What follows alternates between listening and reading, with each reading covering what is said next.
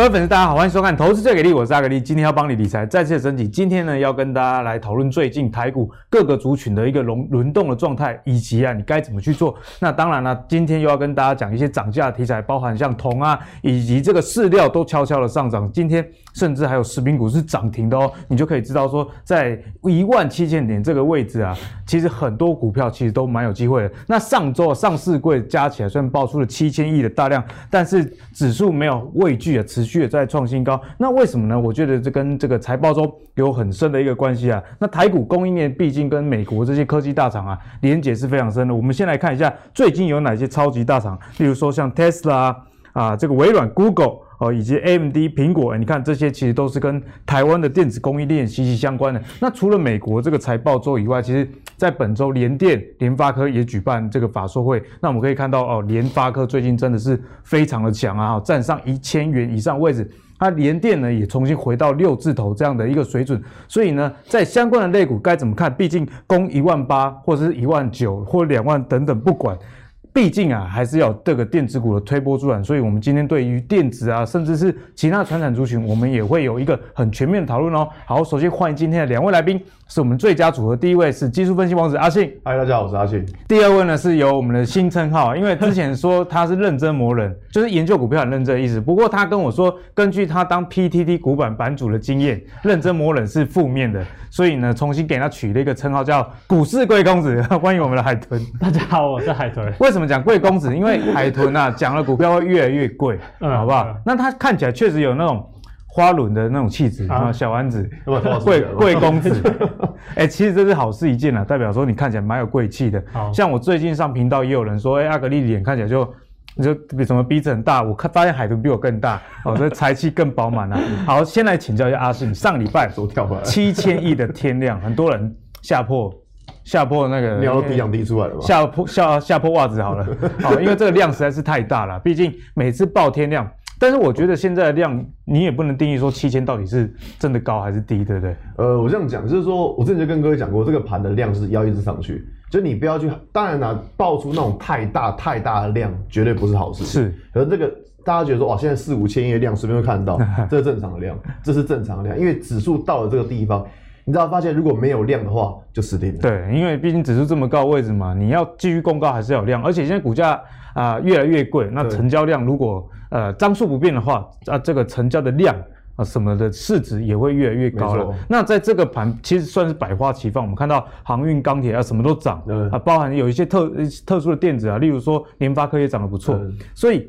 在这个盘其实涨了这么高的情况下，但很多投资人其实不知道该怎么做，你知道吗？所以我们该怎么样来调整手中的持股？我这样讲啊，就是说，在这个这个月蛮特殊的，就是你看到什么最近什么钢铁人啊、航海王啊，这反正就已经 变飘乱七八糟。那最闷的是谁？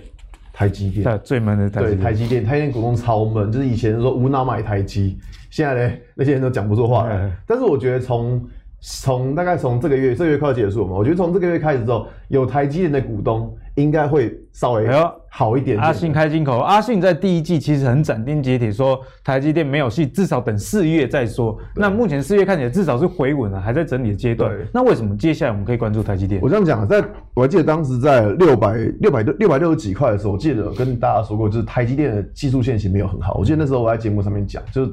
哎，是什么时候？过完年的时候吧。对对对，我记得是过完年的时候。那应该现在跌到剩多少？呃，一度跌到五百多块。那可是呢，我这样讲，就是说，在这个月份，四月份，你不管看到很多船产类股、船产类哦，你就看到很多这个月的量都超级大，什么散户冲进去，每个是每个都是跟股神一样，买到航海我就变股神，买到钢铁变股神这样。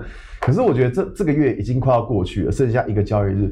你在这边去看那种这个月放这么大量的股票，其实就不太适当了。为什么？因为这个月量这么大，不就表示说这个月的股价其实也涨不少嘛？也蛮蛮热的啦。对，那再加上就是说这个月有些股票可能动辄涨幅是五几趴。你看像之前那个节目，我讲过台玻，嗯、台玻今天都涨停板了，太夸张了。这个、那个玻璃已经那个已经不知道是什么防弹玻璃，跌破眼镜了。但我认就是说现在在景气复苏的阶段，应该说景气复苏阶段，这种原物料股它会开第一枪。但原物料开完这一枪之后，接下来资金还是会回到电子股身上，嗯、所以我觉得说，如果你是有台积电的呃的观众朋友，也不用说太悲伤难过，恐惧害怕。你知道你这一集人气瞬间加高吗？因为台积电股东有一百万人。我这我就是冲了一句，然后不然后不不准的话，可能早就你被打了吧？不会不会打你，因为跌他们也不会打你，因为他们有持有嘛，有持有，他上涨就算你的。但但是我 但是我是真的觉得在这个位置，其实我没有在这么看坏台积电。我记得在当时这个位置的时候，就是大家就讲说 Intel 然后什么接到 Intel 订单，那我就跟大家说，我说这东西不会立刻。浮现好不好？对，它是分很多年，它不会立刻浮现。所以说，在在这个位置的时候，反而我觉得台积电是可以关注它。原因在于什么？你看哦，这个月这个月的大盘的量是超级无敌大，但台积电这个月它是没有放量的，它这个月量还没有放出来哦，而且它这个月涨幅有没有很大？也没有，就那一咪咪涨幅。所以说，如果在现阶段要选股，因为要看到到五月了嘛，现阶段选股，在这边的选股，我会选择说这个月的量没有太大的。还有这个月的涨幅也没有太大，我会觉得比较关注在这两个。当然，像这种均线排列正确还是很重要。对，只是说在均线排列正确的情况之下，会选择这个月涨幅跟量都没有太大股票来当做就是下个月我们操作的主要对象。我觉得这样比较适合一点。是的，阿信分享这个也是很重要的原则。那阿信在这个极进化给力里面也有跟大家很完整论述技术线型的分析啊，还要搭配量。好，那如果有报名的朋友，记得去看，因为现在五个老师，包含木华哥的这个课程都已经上线了。那还没有报名的，请把握最后的一个报名时间。我还记得在上次那个 Q&A 的部分，那时候还有同学问，因为我们在上课都有 Q&A。对，我还记得那时候我讲一档经济，经济最近也飙上去了。对吧？所以说，就是这个课，我觉得说，如果大家真的想要去上那种线上课程的话，嗯、那其实把好好把技术分析就是的基础给打稳，就是这堂课其实蛮适合大家。而且我觉得线上课程有一个好处，特别是学技术分析啊，因为就连我主持人认真的听了三个小时，回去你还是要多复习，其实才能融会贯通。对啊。所以你如果上现场的课啊，听完可能回去就忘了没了。但线上课程，我们这个集精化给力呢，如果报名之后三个月内都可以无限的观看了。嗯、所以如果你是喜欢阿信的朋友，也请支持一下阿信哦。好，那接下来问一下我们的股市。贵公子，我们要海豚哦。接下来有哪些股票是会越来越贵的？我现在问的很直接，因为这个称号。好，然后贵公子有两个含义啦，一个是股价会越来越贵，另外是如果股票没有涨往下跌的话，我就要跟观众下跪。哎呀，很有诚意哦，很有诚意。好，我们就看一下，因为这个题目是讲说，哎，我们进入五月要怎么调整哦？那我是把我自己思维的方向先跟大家讲哦。那我们先从大盘来看哦，一步一步带大家进入这个持股要怎么调整的这个部分。那第一步呢，哦，这个指数部分其实大家都蛮。担心啊，因为刚刚那个阿格力有讲到这个六千亿的大量，六千四百亿的大量。那其实哦，之前都有说过，大盘这样没有头部就不要这样，不要太预设立想说它会转空。那如果说，哎，假设现在真的因为这个六千亿，因为那时候后面还不知道嘛，后面遮住看不到嘛。假设因为这六千亿出现修正的话，那还有头部吗？还是没有头部？经常修正下来还是偏多。那所以呢，现在突破了，哎，这个六千亿出货量变换手量，所以基本上短线大盘还是持续偏。那个多方的看待嘛，所以这部分是没有什么问题的。那当然啦，最近整个的族群轮动状况是比较，大家可能会比较不满意哦，因为比较蛮明显的，就是说。就是有点好像蛮多股票在跌，可是大盘在创新高，所以呢，我们就从这个多空排列股票加速占大盘比例，大家印象还很深刻哦。一月份那时候呢，只涨什么？哦，只涨台积电，哦，只涨台积电跟他的好朋友嘛。可是那时候呢，很明显的哦，这个整个多头那个空头的加速呢是急剧的在做一个上升。那为什么？因为指数呢资金是集中到少数的股票身上。那其实最近这一波有这个现象哦。股票在不是指数在创新高，哎，可是多头加入在下降，空头在加入在上升，所以这次有这个现象，就很明显，资金就跑到航运、钢铁，那最近可能又跑到所谓的电那个电线电缆、铜价相关的，或者说像今天的食品股，就等于资金集中到少数的这个。这个题材或族群上面，其实这个部分呢，其实对操作吼是比较麻烦。那当然也要留到留意到吼，我这边有讲到，短均线如果多多空头加速出现一个死亡交叉，就代表什么？哎，其实很多股票是在走下坡的。那就是走下坡之后，很多反而股票是有点翻空的现象。其实短线其实五月来说，反而会变得应该说上半上半月哦，五月的第一个月、第二个可能会进入一个比较不好操作的一个现象哦状况。那大家就要留意。那当然了哈。如果说，因为可能刚好呼应到阿信刚才讲的，如果台积电接下来要上涨的话，就变成什么？哎、嗯，有可能指数继续创高哦，可是大家股票可能表现比较不好，就变成说涨全值，但是中小会比较不会比较难做。那我们再来看贵买哈，因为其实这几天我一直在观察贵买有一个蛮关键的位置哦，其实也是均线啦哈，就是接下来几天呢，因为十日线刚好在哎之前的长黑 K 低点，月线呢刚好在之前准备要起涨的地方，所以怎么样？短线、月线要往上推，十日线要往上推，所以短线的十日线跟均线哦也会急剧往上推，变成是在柜买指数来说是一个强劲的多头的助力。那当然你要你也要注意到一个点，如果这边不发动怎样？不发动就比较麻烦。对，因为不发动的话，它都扣上来之后，哎。上礼那个上礼拜的节目，那个阿阿信有讲嘛？诶，如果你上上不去了，它就会变压力哦。所以变成说，OTC 也是短线一个观察的指标哦。这部分要好好观察。那当然整体来讲哦，现在就要讲到说，接下来五月份的布局嘛。我觉得电子股大家还是很期待说资金能够回流。那其实，但是其实我记得从年初到现在哦，不管是我还是阿信哦，其实我们都讲到一个重点，就是今年下半年的电子股可能会比较压力会比较大，因为主要就是因为去年的下半年的。电子股很多的基期都很高，所以如果大家挑电子股的话，我会建议大家挑去年，诶，可能下半年反而营收比较差的哦，反正就代表什么？今年下半年它有基期的机，有基期低的机会出现去成长。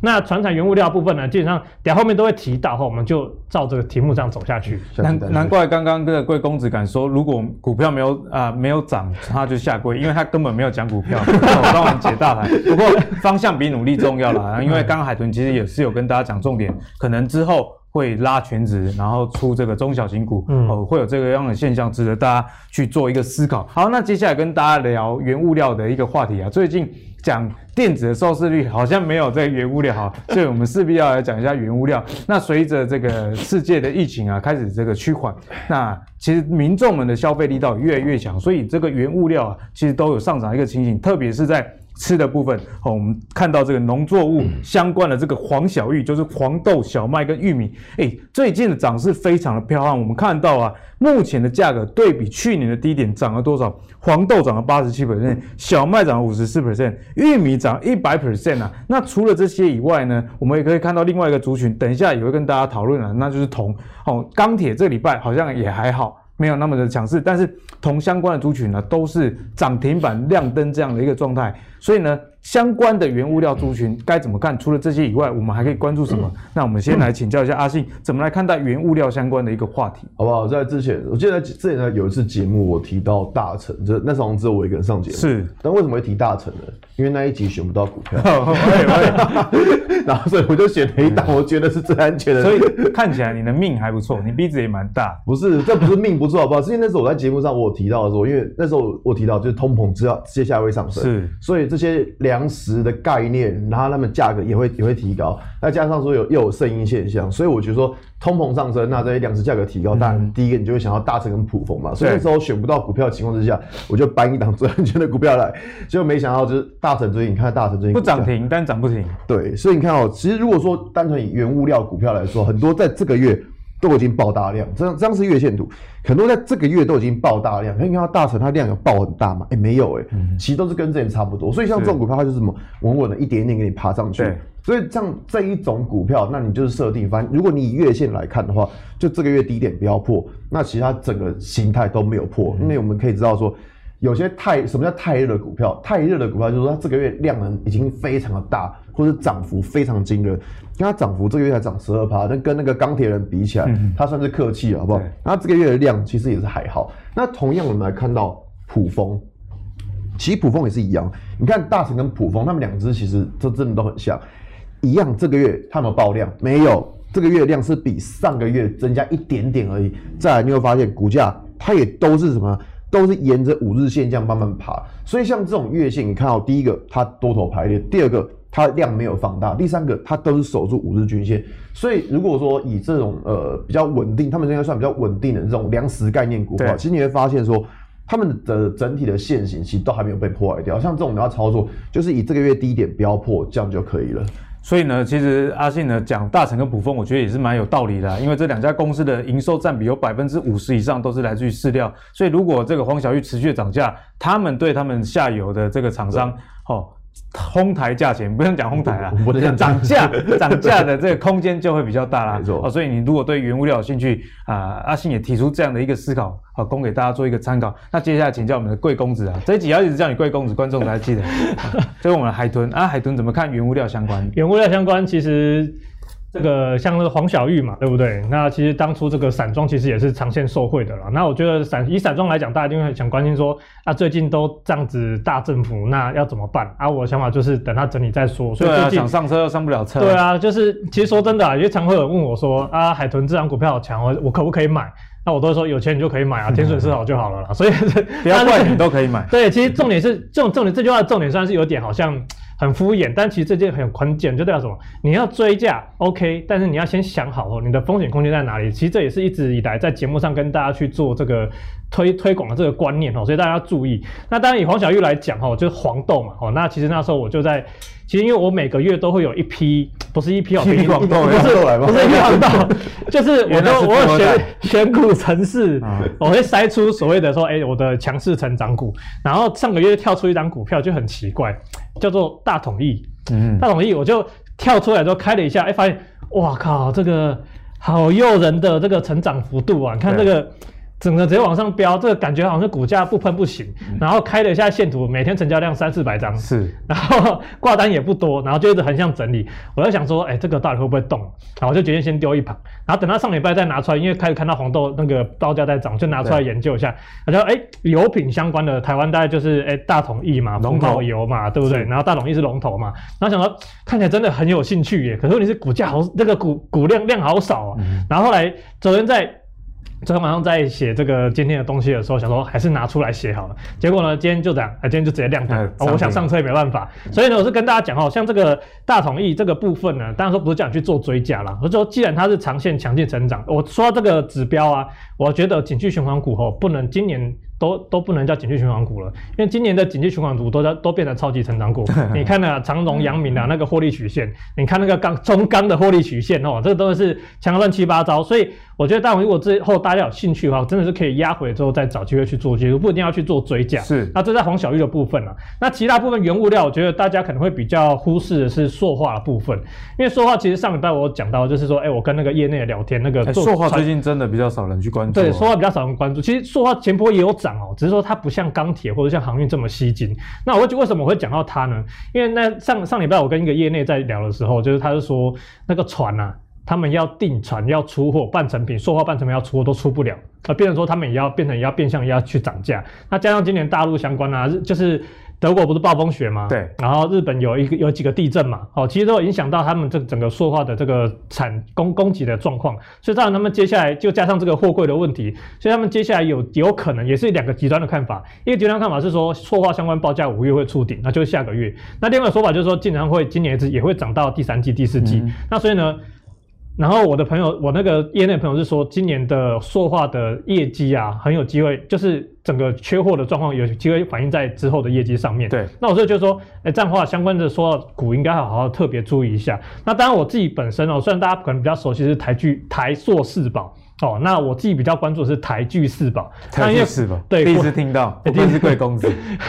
然后台剧四宝大概就是台剧、雅剧，然后华夏跟台达化。那最近呢，其实他们市场的技术面整理形态都还蛮不错的啦，就是都算是至少是偏强势。那当然说台剧呢是他们里面的爸爸嘛，对不对？他们他持有华夏，持有雅剧，也持有台达化，没错。那所以看起来呢，哎，最近的整理状况其实也是蛮强势的哦，就是。连续两根哦，算三根了，然后之后就横向整理。那我也说过要看量缩嘛。那到了昨天是一根量增的这个黑 K，那我是觉得说，不过它是下影线，那接下来就可以持续观察。因为接下来我必须说，它十日线虽然要连续推，对不对？要连续推三天长红，那等于说接下来三个交易日它没有大涨，哎，就要整理。那所以就变成要等月线哦再去推这一段。好，所以大家可以关注一下台剧在接下来一两个礼拜的发展状况。吼，那第二个呢，就是相对也是比较强势的，就是华夏。那华夏。今年其实，诶，当然，因为我们这不能讲太多那个目标价的东西，嗯、我只能说，诶，这个市场给的目标价空间还蛮不错的，是我喜欢的范围，对，是我喜欢的范围。那它也一样吼，就是连续两三根大涨之后走横向，那一样嘛，就其实这个整个说话权都一样，都是接下来实线要往上推，然后月线也是要慢慢的推上来。那我觉得这两档呢，就是说话股，我是目前来为止，我是自己把它纳入我自己口袋名单的两档股票。那我觉得大家如果接下来。假设钢铁要休息啊，假设航运要休息，然后假设最近在喷的铜价的概念股，那电线电缆要休息的话，那我觉得目光可以稍微留意一下，资金有没有可能进入这个塑化相关的这个个股？对，因为最近原物料股票真的是上涨非常的漂亮，像刚刚海豚讲到啊，铜啊铜相关概念股其实。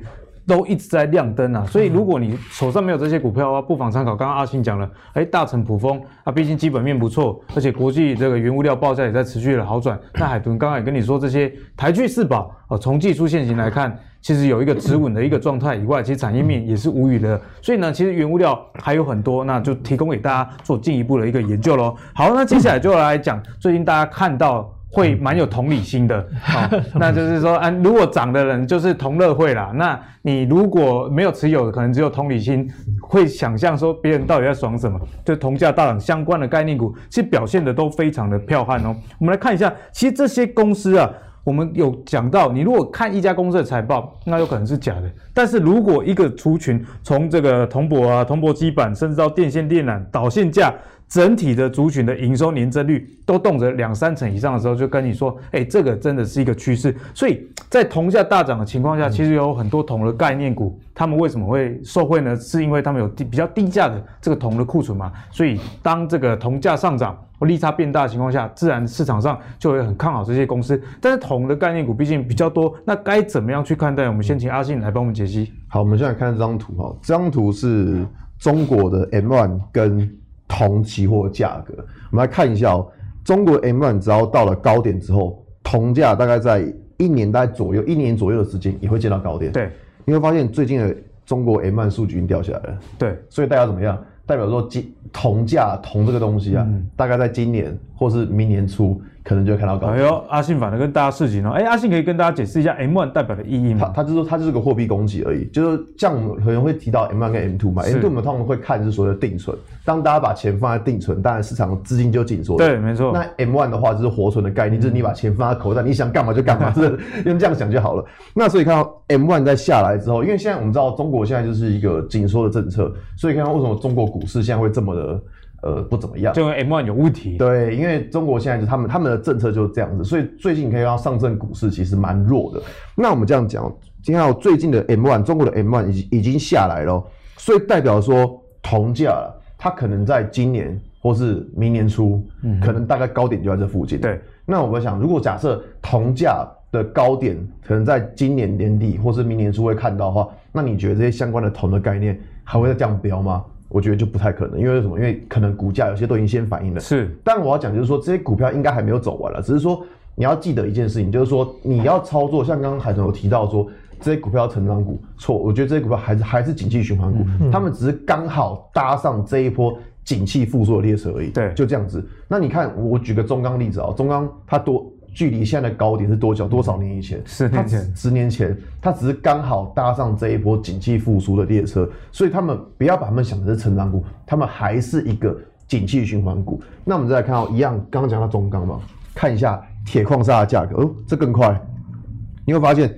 M1 下来之后，铁矿砂价格跟着下来，对，它比铜还要更快。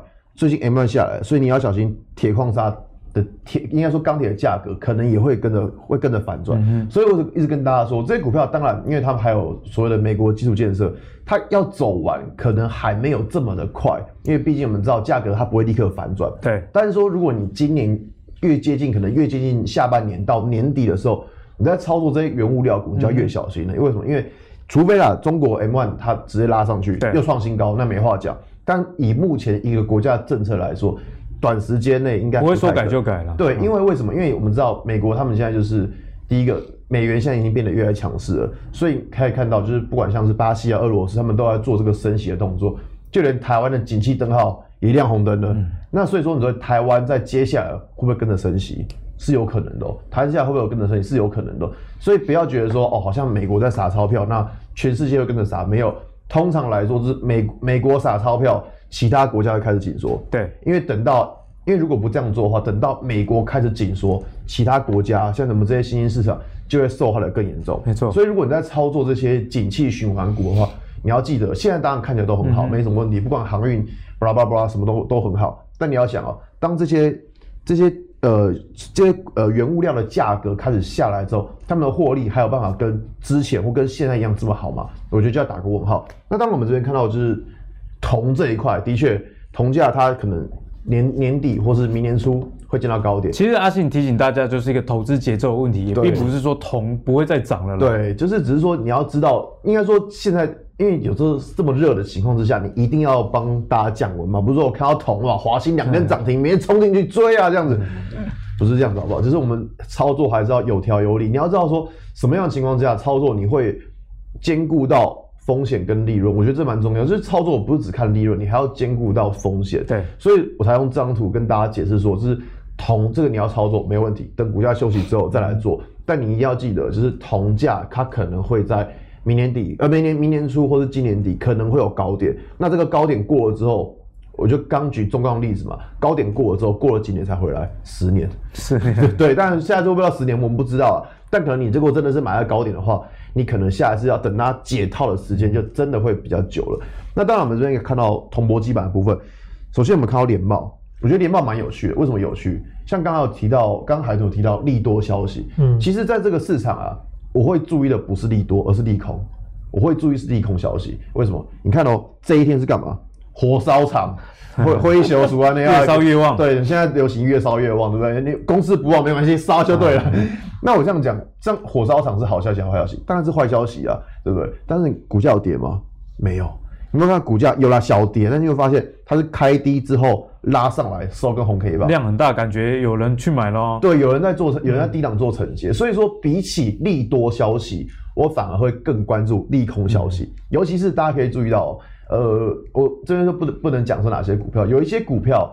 这样我们可以看到有些利空消息，然后公司可能会立刻跳出来 发那个发公告说这是不实的消息，这种的这种就比较值得留意。为什么？因为代表说公司很 care 自家的股价。有啊，有在有在叫狗，躲狼在叫狗。对对对对对。哦、那当然我们一样就不能说哦，但是从消息面来看，这样这样不行嘛。我们来看一下联茂的线图，可以看到从二零一九年开始，今年有几年？二零二一年了。从二零一九年开始，股价就一直在高档去做一个什么？做一个收敛，哎、欸，这个好磨啊！这个主力真的是没有武德，哦，真的是很厉害，他真的是非常有耐心，你知道吗？他非常耐心，因为像刚上上礼拜台光电已经介绍过，所以我知道海豚，我刚刚看到偷看他脚背，海豚要加台光电，没关系，那我要 我要讲联茂，因为就两档，就铜箔基本就三档嘛，联茂、台光电跟台药这三档。那我们看到台药，它这样是月线，你会发现它月线它这个月目前的量，哎，也是微微的放大。那再来看到它现在这个月的 K 棒，目前已经突破这个三角收敛的尾端了，所以当然就是看它说，如果它这边收敛尾端，如果办法突破站稳的话，那就比较有机会再继续往上进攻。是。那同样的，如果看到铜的话，我们来看到就是在导线价这部分，因为目前导线价也知道，就是它也是要涨价，一样来看到月线，它这个月量没有放大，看起来是没有。看起来量是没有放大，因为剩一天嘛。他说明天要两，我算过，明天要两万张，他才会放大。嗯，应应机会应该不大。对，那虽然放大也无所谓，反正它就是也也是比上个月大一点点而已。所以像这种的在选股部分，月线我就比较关注，说这个月还没有出量，或这个月量没有那么大，还有这个月涨幅，那这个月它涨七趴也还好，所以就会比较关注在这种方向。那同样的，如果我们从日线图来看，你可以看到，你会发现最近股价。它都有守住下方的均线呢，你看每一次跌下来，砰砰砰，跌下来都拉上去，所以代表说这一档股票它底下均线如果守住的话，其实也就不用太过担心了。对啊，所以是说在对的产业上，阿信有刚刚跟大家讲到啊，虽然产业对的方向之下，但是如果这个呃，我们看到这个中国 M1B。或者是 M1，其实在紧缩的情形呢，对铜啊，对钢铁后续的走势，如果从历史的轨迹来看，并不是一件好事的。但是阿星也是跟你讲啊，不是说现在这些股票就不好，而是说你不要太过度的乐观，知道说你操作的节奏可能要集中在这个时候。因为越接近年年呃下半年，越接近下半年年底的时候，你要越小心，就是小心这个。价格反转是啊，那毕竟这些原物料也是花无百日红啊，通常是有这样的一个特性，没错。所以呢，也提醒大家这样的一个风险哦。那接下来请教海豚，好，最后来帮我们解析一下铜相关的概念股，我们到底该怎么看？好，那在铜的这个未来的需求上，哦，这个。我觉得我今这这两集跟那个阿信好像越来越，你们这情侣吵架，对啊，从衣服的颜色就看得出来，对啊，因为一黑一白。上礼拜是什么我忘记了，但这礼拜就是他觉得铜不好，我觉得铜不错。好，我先讲一下，跟大家讲一下铜未来的需求好了。哦，那铜未来需求是什么？其实有两个两个大方向，一个是绿能，一个是电动车。是。那绿能部分基本上就是在电线电缆的部分了，因为传统的这个燃料发电机跟所谓的就是所谓这个风力发电。哦，还有太阳能部分，基本上所使用的电线电缆的铜的用量大概是过去的五倍到十倍。那在电动车的部分呢，大概需求量也是过去的，哎，我看一下哦，可以看一下小抄哦，这个一台平均电动车平均要八十三公斤呐，哦，那充电站大概要十公斤，那传统的燃油车啊，其实经常都是少很多，大概好像只做这个十分之一到五分之一到十分之一。那整个市场长线的预估啊，二零三零年吼，它大概需要铜的用量是。一千呃一百七十万吨，对，但是二零二零年只有十七万吨，所以十年的时间会成长十倍的需求。那问题是铜矿在开采的部分，其实上供给并不并没有并没有增加那么多，没错。所以等于说铜呢，其实之前今年在年初的时候，马克思就有说了，就是说。这个铜有机会变未来的一个贵金属，嗯、哦，所以我觉得这个不是不可能的，因为还要故意讲马克思在打阿信哦，因为不管是 马斯克、马斯克、马斯克、马斯克、马斯克、马斯克、马克。思，还有共和费，这个然后一定是吵架了，心神不宁。好，我们继续在股票，好，继续继续继续继续，你们两个站回去自己算。好，这个。这个所以铜价呢，这需求基本上是年那个每年都会在增加的。那所以我就说，虽然说台湾的相关概念股的确也会受惠这个需求，但是说短线呢，这个股价可能会有波动，这是大家要注意的。因为毕竟这个其实这个题材从去年就就我就已经有在讲了。那从一些短线的上面股票上面呢，虽然说电线电缆已经喷了哦，对说第一铜啊、金一鼎已经喷了，好、哦，这个大家想说那还有没有什么铜价相关的哦？其实刚那个。那个阿格力的手板上面其实也都有吼，所以像比如说像上游的这个金居哦，铜箔基板上游的金居。那讲到金居之前呢，我就要先讲吼，像铜箔基板，铜箔就属于这个 PCB 的上游嘛，那大家都知道这些东西在涨价。那谁会受害？基本上就是下游的 PCB，、嗯、所以下游 PCB 大家不要不要看说 ABF 载板三雄最近还蛮强的，那是为什么？因为他们涨价的幅度可能可以 cover 掉铜价涨价的这个这个成本的上升。是。那但是问题是其他 PCB 为什么最近都非常弱？其实我觉得最大的原因就是因为铜价持续在做个上涨，导致他们的成本提升，他们的涨价幅度没办法 cover 这个铜价的上涨，所以他们可能第一季缴出来财报可能获利指标部分哦，可能毛利率都会有一些受到一些挤压哦，这可能大家留意要注意一下。对，那当然说。最近涨势都比较纯的啦，就像电线电缆嘛，或者是说像是铜箔了，呃，像像是那个第一铜的部分。那这个金具的部分呢，其实这波也是涨蛮多的咯。那最近是比较不像，当然不像第一铜跟那个电线电缆涨那么凶。那最近技术面其实走了算不错哦，就是刚好都来到一个十日线跟月线都刚好要同时要去做个上攻的位置哦。那加上这一波他们几次呢回撤，基本上月线都是有撑住的。那所以短线呢就要关注什么？诶，我都有说过嘛。回档校长，哎，看量缩有没有发生？那目前看起来，哎，有一个窒息量，好像还不太，还差一点点。那如果说它真的接下来有窒息窒息量发生，那就要开始留意补量攻击的这个进攻的机会。那这个是比较偏原料的部分。好，那再来就是铜箔基板了。哦，铜箔基板，哦，其实要帮阿信推屁股了。阿信上礼拜分享台光电，哦，那我这礼拜有啦，有涨啦。你上礼拜分享的时候，不是就后来就红 K 了吗？就一根出去了。我就想说。那时候其实之前我一直在看那个 CC 就铜箔基本在涨价这个消息，我有在追，因为我小时候看到都没反应。然后那时候我记得我在自己周报在上面在写，我说这个东西该不会跟面板一样嘛？写了半年才涨，结果哎还不错啊，它过了两个月就涨就动了。那所以呢，我就把它列入我的口袋名单去做观察，因为它在我先给大家看这张图哦，这个紫色线啊，这个叫做布林通道哦，布林通道其实布林通道是我自己的绝招之一啦哈，就是说。他简单讲这个概念哦，因为很多人都会说去撞布林通道的时候要做卖出，然后撞到下面的时候要买进。其实这个不能算错误的做法啦。其实只对一半吗？只搞不好还不对，因为我说从那个布林通道当初的设计的这个基础上，它其实是要做突破的顺势单，所以等于说当布林通道经过一个压缩，你可以把它比喻成像是弹簧一样，把它压得很紧。先蹲后跳，对，你把它压很紧，它讲累积能量，等到它沉寂一段时间，突然那个能量，你把手把它放开，讲它会讲会很大幅的去做一个攻击嘛。所以等于说，哎、欸，其实，在台光电的部分呢，在这根红 K 其实就已经有表态的这个味道吼，那后面也去连续做出一个上攻跟量增的续涨。那当然说短线可能会进入一些整理，那我就觉得说，哎、欸，其实有压回整理的话，其实可以好好留意，因为今天那个。阿信其实也有提到，跟他同样是铜铜箔基板的这个联茂，所以其实这两只是可以放在一起看。不过呢，我自己观察是台光电的目前是比较偏向在这个族群里面是属于一个指标股的一个地位哈。那我觉得这两档是都可以去做注意。那当然短线啦，哦，还是跟大家看一下这个这个均线的位置。那当然说以均线来讲，因为它刚攻击嘛。那这个十日线跟月线，其实好像离这个上攻怎样要去推这个红 K，哎，其实都还有五六个交易日，那等于说，哎，大家。接下来五六个交易日就可以好好观察一下，哎，台光电如果修正整理回到一个均线支撑的话，哎，是可以好好留意的。嗯、是，那相信今天的节目呢，大家又是收获满满的一集啊。在一开始呢，阿信跟大家说，哎，台积电可能后续是可以观察了。嗯、之前阿信提醒大家，其实台积电你不要放太多的心力在它身上。后来我们现在回头看，确实也是如此。那现在阿信开金口了哦，台积电之后可能会比过去还要好，压力好大。怎么样？我们讲一个比较保守 比过去还要好。那海豚呢，也从另外一个指标，也就是。从这个加权指数以及柜买指数跟你说，哎，似乎全指股可能是下一波你要思考去布局的一个重点，嗯、所以两位的观点其实都有这个共同之处啦。那接着呢，在这个。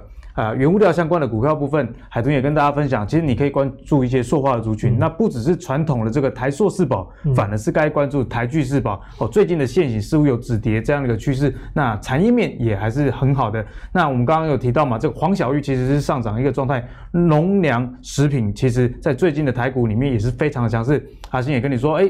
大成、普丰这两档股票，其实沿着技术线型上去做操作，可能是一个不错的的选择啦。那最后他们两个在同吵架，我没有办法给结论，就看各位是比较喜欢贵公子呢，还是比较喜欢技术分析王子，大家自己心里有一个定论啊。那希望今天这一集能帮你五一三天的连假增加一点投资的知识，帮你下礼拜为自己加薪哦。我们下一集再见，拜拜。